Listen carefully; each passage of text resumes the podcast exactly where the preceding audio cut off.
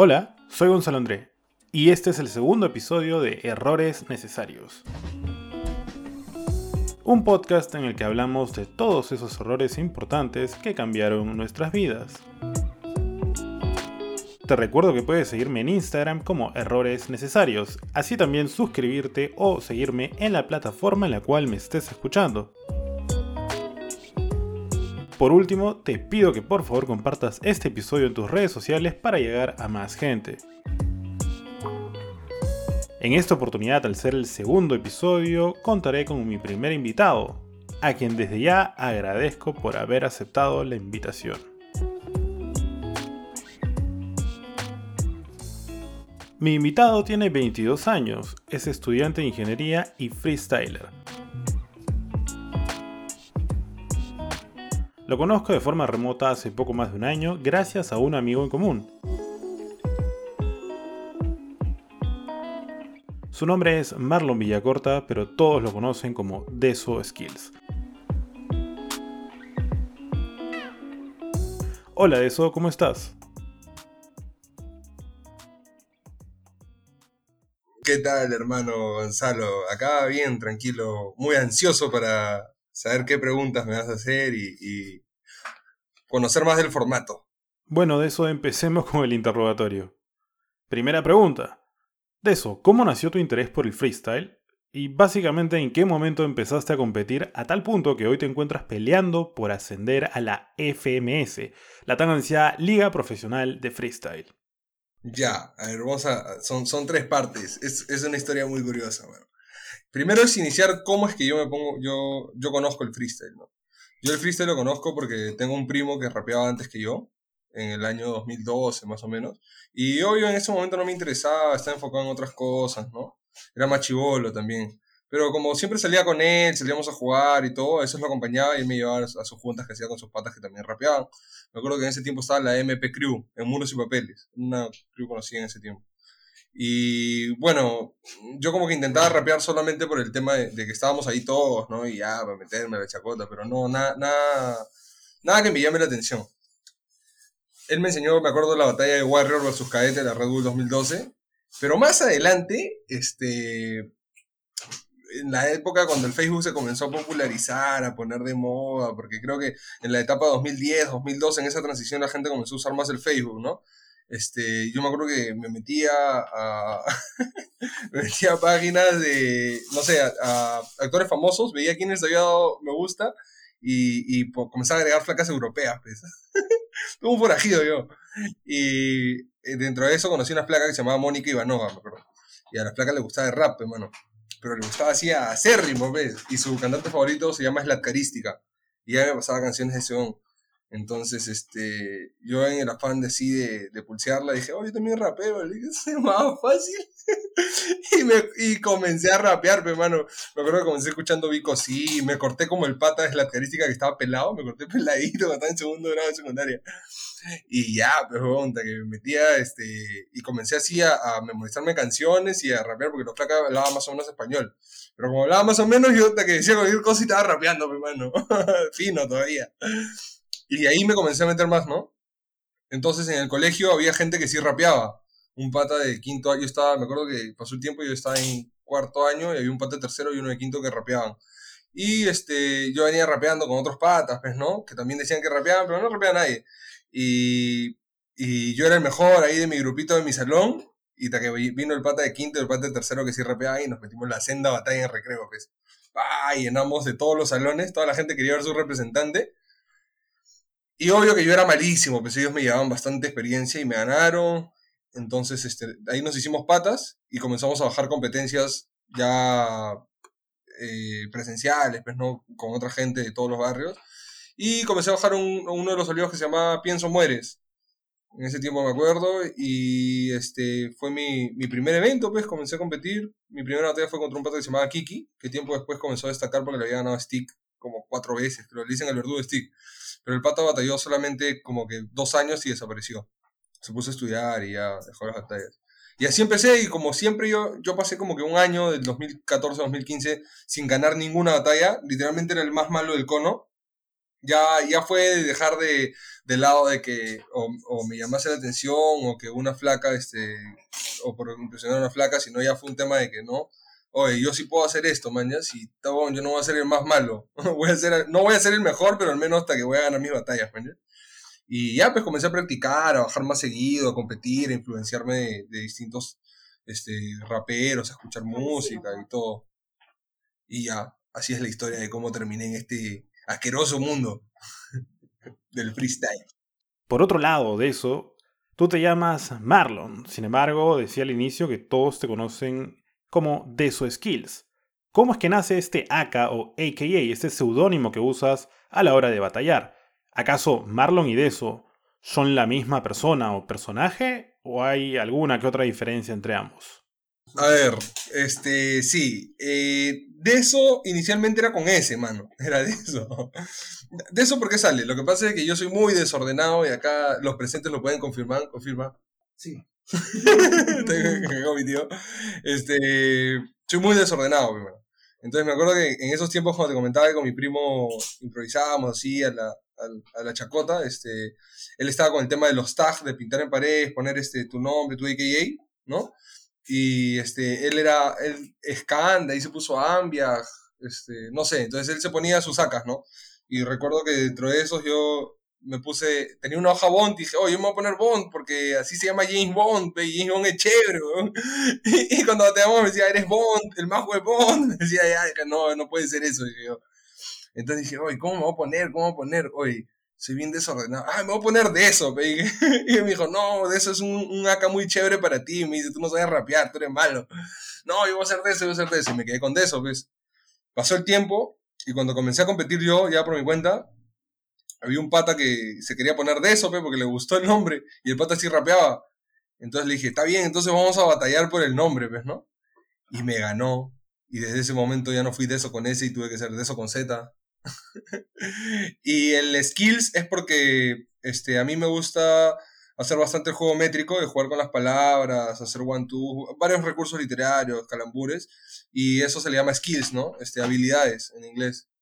Y la Z es porque kills también representa muerte del rival, ¿no? Entonces es como que una skills, de esos skills. El significado que tiene para mí. Y bueno, como me, me preguntaste también si es que somos dos personas distintas. Quizá en alguna etapa de mi vida sí. Era, era como que yo tenía una dualidad, ¿no? Eh, me mostraba como que una persona, este, como que un alter ego era de eso y que como otra persona era Marlon, pero a la larga, este, ya uno va creciendo, va, va madurando, pues, ¿no? Y ya actualmente sé que tengo que tener una postura en las batallas, ¿no? este, que quizás es mi personaje, lo que voy a hacer como, como showman es mi personaje, pero como persona no, soy Marlon. Ya no, no existe eso como persona, solamente como personaje. De eso, ¿actualmente tienes un referente en el freestyle y bueno, en general en el mundo del hip hop? Mm, de batalladores, mm, me gusta bastante cómo batalla Chuti en escenario y Sasco en plaza. Es más, hasta hace un tiempo, en el 2016, así, a mí me decían Sasco, porque le copiaba un poco el estilo. Y creo que de ahí nace un poco hacer las técnicas y todo eso. Pero mi referente como tal es Chiste MC, que es un chileno que, que me parece el mejor escribiendo, haciendo temas, con flow, todo. Y hasta batallando, ¿ah? porque ha batallado y es cosa que él no hace, no batalla, pero ha batallado y ha demostrado que también puede romperla batallando. Por otro lado, por supuesto eso tranquilo, sin ánimo de comprometerte, te voy a hacer la siguiente pregunta. ¿Quién consideras que es el mejor amigo que te ha dado el freestyle? Ah, tengo dos. Eh, Martillo, que ha sido jurado de Red Bull, es una de las pocas personas que, que estamos desde, prácticamente desde que empezamos en esto. Un poco después, pero nuestra amistad se ha tenido bastante siempre firme. Altos y bajos siempre hay en amistades. Y ahora poco este, con Maestro Monfo, que él, este, creo que si no fuese por él, yo no estaría ahorita siguiendo compitiendo en el circuito, ¿no? Porque yo ya no quería competir y él la que me ha motivado y siempre ha estado ahí detrás, ¿no? Y fuera de eso, también como personas, este, fuera de las batallas, también se ha vuelto un gran pata. A ver de eso, cambiemos un poquito de tema. Al inicio mencionaba que tú eres estudiante de ingeniería en una bueno, universidad bastante prestigiosa. Quería saber tu opinión sobre las clases remotas y cómo fue tu adaptación a ellas. Ah, me encanta, mano. Me encanta, me encanta. Porque lo que pasa es que, mira, yo he tenido bastantes problemas en la universidad, ¿ya? Problemas académicos. Hasta un punto de que yo llegué a pensar, esto lo saben pocas personas, hasta un punto de que yo llegué a pensar, dije, oh, yo no sirvo para esto, yo no sirvo, yo no, he nacido para estas cosas. No, no, mano, no estaba ni desataba en la universidad, no estaba ni desataba, que era un desastre, mis notas eran las peores que, era una lágrima. Este, he dejado la universidad un año, he vuelto a retomarlo, este, hasta que eh, bueno, no, no, no empezando la pandemia, desde antes ya venía, bueno, comencé a agarrarle la onda a, entender cómo era el mecanismo de la universidad. Igual, este, yo estoy en la uni, ingeniería física, y mi facultad es una de las más yucas en cuanto a nivel teórico, ¿no? matemático y, y en ciencias. Entonces, este, fácil no es, pero tampoco es difícil. O sea, si es que te dedicas, ¿no? Le metes tu, su, importancia necesaria, que la pasas como si la juegas. Pero ¿qué pasa conmigo? Que yo, si es que un profesor me aburre por decir, ah, digo, ya, ya fue, por las juegos estoy asistiendo a su clase, voy a aprender solo. Eh, y muchas veces también por flojo no iba a clases, o a veces este, tenía una pata decía, oh, ya, ya, vamos a tirarnos la pera, o no, qué sé yo, me quedaba jato y no iba, porque la mayoría de clases son temprano, que son a las 8 o 7 de la mañana, su qué flojera laboratorio a veces llegaba tarde o me olvidaba llevar la bata o esto que lo otro. Siempre pasaban algunos percances. Y bueno, logré a rastras superar ciclo tras ciclo, pero ahora ya no tengo ese problema, ¿ves? Ahora me levanto, me abro los ojos y ya estoy en clase escuchando piola, paso mi asistencia, doy mis exámenes finos, ayudo a mis causas, todo, todo tranquilo, mano. Me parece muy relajado, muy, muy, muy viola, hasta que el laboratorio ya no tengo que entrar con bata, veo videos nomás. y presento mis informes igual. No sé, me parece mejor esta... Y, y creo que he aprendido más también. Por otro lado de eso, a ver, tú eres uno de los creadores de un canal de YouTube llamado La Escena, lugar donde se destacan algunas entrevistas que has realizado a diferentes personajes de la movida, tales como Zika o GCR. Cuéntanos más sobre este proyecto que tienes entre manos.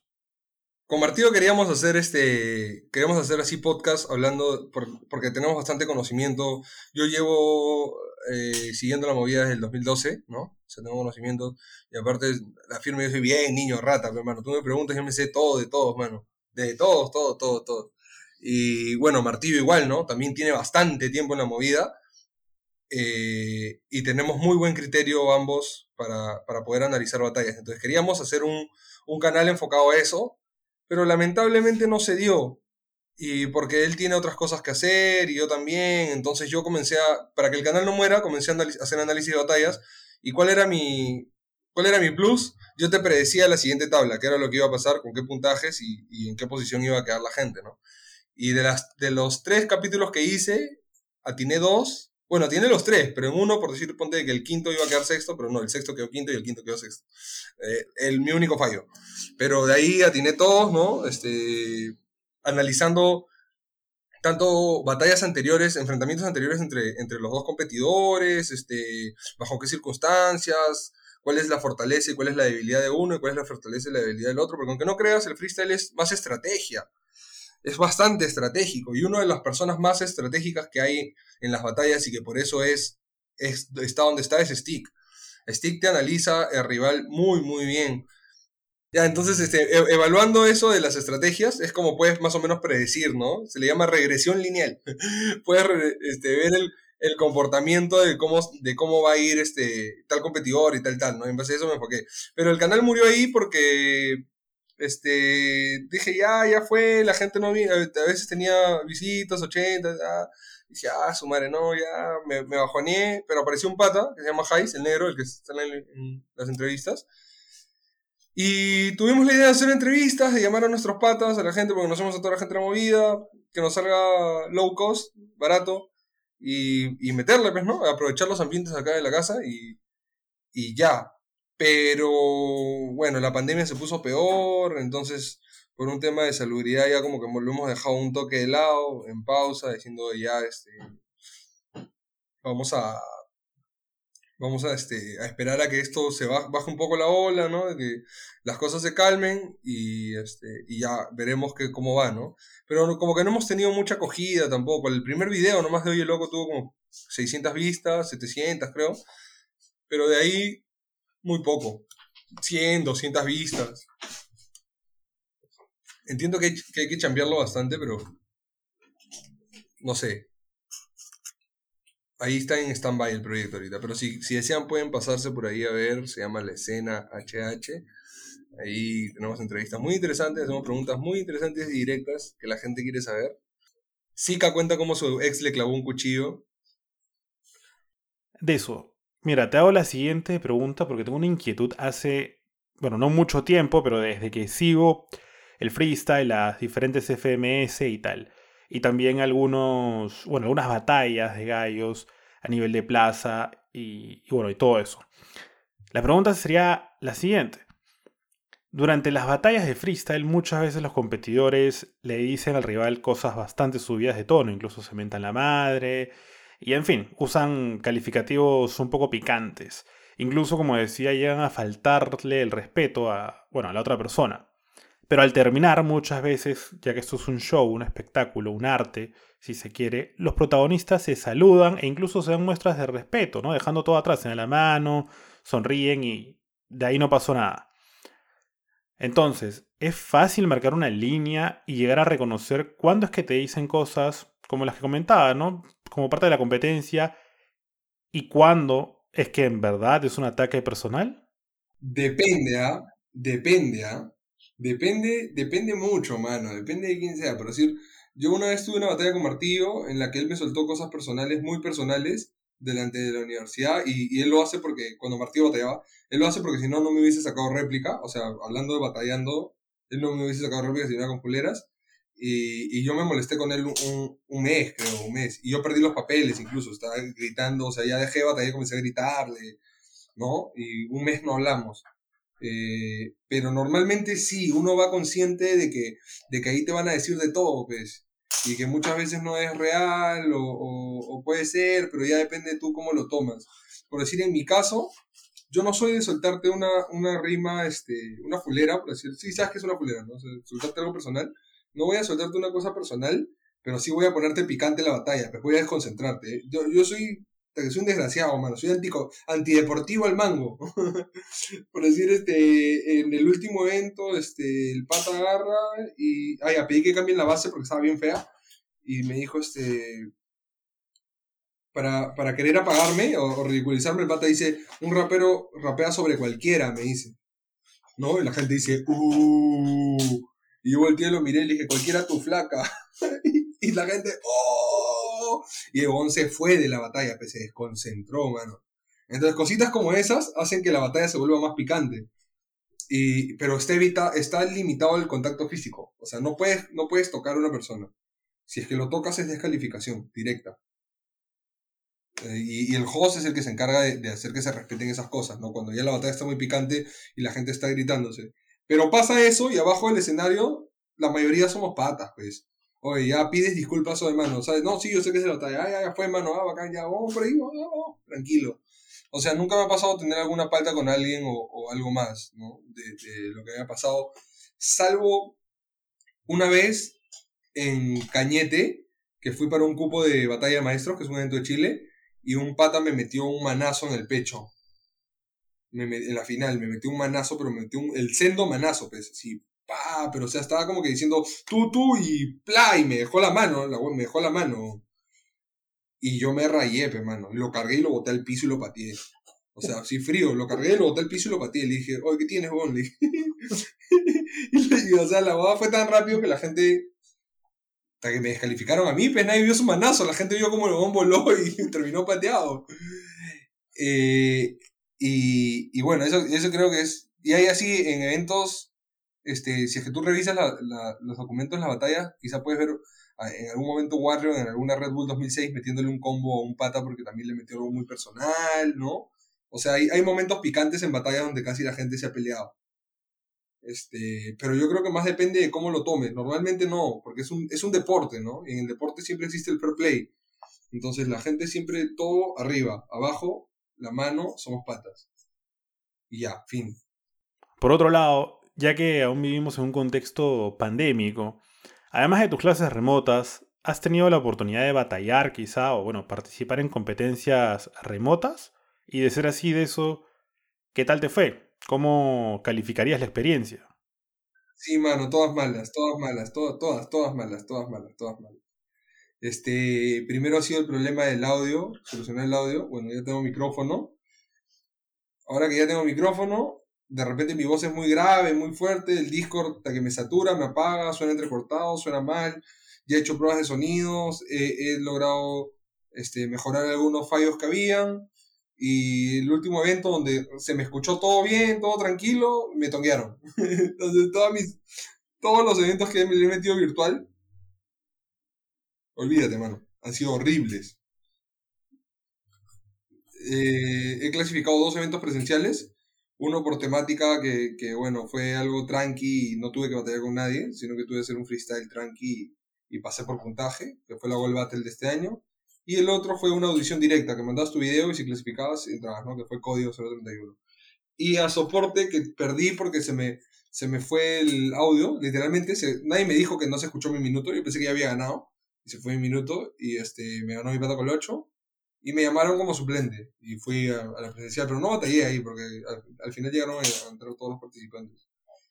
Pero no, no, mano, no. Definitivamente no me gusta lo virtual, pero creo que ahora que sí tengo una meta de, querer quizá al menos aparecer entre los 16 primeros mejores freestylers del país, eh, debo adaptarme, ¿no? Hay que adaptarse a la, a la, situación y ver la forma de mejorar las cosas que, que están yendo mal y, darle con todo, hermano. Si no, ¿para qué uno quiere participar? ¿Para qué uno se mete si ya sabe cómo las cosas son? ¿Para qué me invitan? ¿Para qué? ¿No, cómo ¿Para qué me invitan? Si ya saben cómo me pongo, ¿para qué me invitan? claro, si ya saben cómo es, ¿para qué participo? Ahora sí de eso. Bueno, ha llegado el momento. El programa tiene un nombre y es Errores Necesarios. Así que cuéntanos, por favor, ¿cuál consideras que es el error más común que cometen, bueno, quienes se inician en este mundo del freestyle, de las batallas de gallos? Querer copiar a alguien más. Cuando tú quieres copiar a alguien más, o te sale bien o, te sale mal, pero bueno. Eh, y creer que es yuca, porque es práctica, es práctica, es práctica, es práctica y chapar tu propio estilo, nada más. Rapear como tú sabes y meterle como tú quieres. Al final, tú eres el dueño de tus palabras, ¿no? Y, y, no hay más. Yo estuve dirigiendo un, un semillero de freestyle en Estados Unidos, para una competencia de Estados Unidos. Eh, tuvo, el taller tuvo cuatro sesiones tuvimos como que 12 alumnos, incluso había una niña de 10 años que entraba con su papá, se llama Flash, que se ha hecho famosa ahí en Estados Unidos porque se encontró con Acapella, que es un rapero, y, y rapearon juntos y luego le hizo famosa. Y bueno, ellos asistían al, semillero, les explicaba técnicas, les explicaba este, forma de delivery, varias cosas técnicas del freestyle, porque aunque no creas, si es que lo quieres volver mejor, necesitas tener cosas técnicas que las vas aprendiendo ya en el camino, ¿no? Y quizá muchas veces es inconsciente lo, que, lo, técnico que aplicas en una batalla. Pero eh, yo sí he sabido aterrizarlo. Por lo mismo que he estudiado literatura y varias cosas, este, he sabido aterrizarlo y, y, poder darle un nombre a las cosas que se hacen y poder explicártela, ¿no? Por decir, este, puedo hacerte un calambur, que es eh, usar una palabra y doblarla o, separarla y que nazca una nueva y usar dos conceptos diferentes. ¿no? Entonces, este... Y, y ya, y poner ejemplos claros, eh, en qué momento debes usar, en qué momento puedes usar un doble tempo, recursos ya que aprendes con la, con la experiencia y con la estando en el campo. Y, y, ah, pues hay que perder, hermano, te tienen que sacar la mierda para que mejores, si no mejoras, te tienes que caer de cara. ¿Tú recuerdas alguna batalla que hayas perdido, pero gracias a la cual descubriste los errores que no te dejaban avanzar y esta batalla quizá te motivó a seguir mejorando y, no sé, te ayudó a pulirte como freestyler. Un montón. La primera vez que me, me, que me destruyeron fue contra MCAS el host en el 2014. Que fue el punto de quiebre donde dije, oye, yo voy a mejorar. La segunda que me destruyeron fue una batalla escrita contra MPH allá en, en la U de Lima. Bueno, esa batalla es, no la vean, es desastrosa porque no escribí mis líneas, yo no, no me preparé. Y el pata sí se había preparado como que un mes de anticipación, pues, y se sabía todo de memoria, se había averiguado toda mi vida. Y es una batalla donde la diferencia es muy, muy grande. Entonces, yo, yo, yo he pedido que la saquen de YouTube, pero no, no la quieren sacar. pero eso, este, la responsabilidad, pues, ¿no? Si te comprometes a asistir a un evento y hacer algo, tienes que, que tomarlo de la forma más profesional posible. Eh, y bueno, las batallas contra Stick, pues, ¿no? Aprender a, a, usar este, todos tus recursos, porque al final es freestyle, pues, ¿no? No, este, si es que se le cae la, la, no sé, la bolsa a un compañero al costado, tienes que ver eso y, y, él lo usa como ataque. Si es que alguien se ríe, dice, oye, mira, se está riendo de ti, no sé. O sea, cualquier cosa que pasa en tu entorno es, es un ataque. Y, y, bueno, hay cosas así que vas aprendiendo, ¿no? Y que vas, vas aprendiendo de la gente que batalla también, de los que tienen más experiencia. Bueno, ya estamos llegando a la parte final de la entrevista y me gustaría saber si puedes contarnos un error que hayas cometido durante tu vida, gracias al cual te llevaste un aprendizaje, quizá un error en el ámbito académico, amoroso, familiar, no sé, el que se te ocurra. Tengo dos. Tengo dos.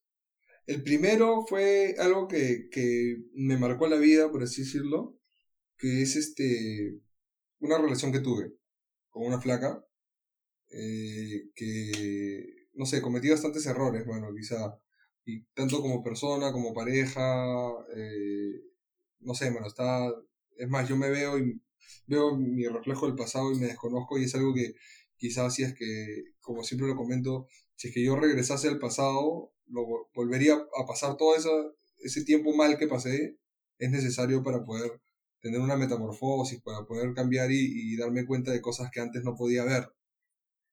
Creo que eso es una de las cosas, una de las cosas que, un error que fue como, la actitud que tenía como persona, creo que ese fue el error. Y, bueno, eso de que ella me haya terminado y el proceso de, de, tristeza, no sé si depresión, pero tristeza que pasé, fue muy duro que fue lo que me ayudó a darme cuenta. Y lo otro, a su mano, la suplantación de exámenes de admisión, ¿ves? no, mano, estar en la cárcel es feo. no se lo recomiendo a nadie. A veces, como me dice mi papá, uno es inteligente y uno puede usar la inteligencia para el bien o para el mal. Tú ya ves cómo usas tus habilidades. Entonces, lamentablemente un pata me, me sedujo con la plata porque ganas bien, ganas muy, muy bien encima viajas, hasta que turistea. Pues, eh, bueno, es la mejor vida que puede tener uno. Y solo aplicas tus conocimientos, man. Y yo que soy bueno dando exámenes, que le dije, ya me voy, pues, y me pasé por todo el Perú, mano. Pero lamentablemente en Huacho tuve un incidente porque no me parecía la persona a la que iba a ayudar a hacer un futuro profesional digno de este país, de este corrupto país. Y bueno, tuve, terminé, mano, encerrado tres días. Ahí sin comer, orinando en un hueco. Aunque no, no, ¿ah? solo fue un día, mano, porque al día siguiente, escúchame, escúchame, que es gracioso, mano. Al día siguiente, este, el tombo se le había malogrado la computadora y me dijo, oye, tú eres ingeniero, ¿no? Sal, sal, sal, sal, sal ayúdame a, arreglar mi compu. Y yo le dije, ya, pero no a dormir ahí, pena que huele feo. Y me dijo, ya, ya, ya, te quedas afuera. Ya, bacán, le dije, bye, bye. Toda la madrugada instalando antivirus, formateando la computadora. Tranqui, hermano. Y bueno, eso sí, no, es algo que no, un error que no cometería. Me, han vuelto a llamar, me han ofrecido bastante plata, mano.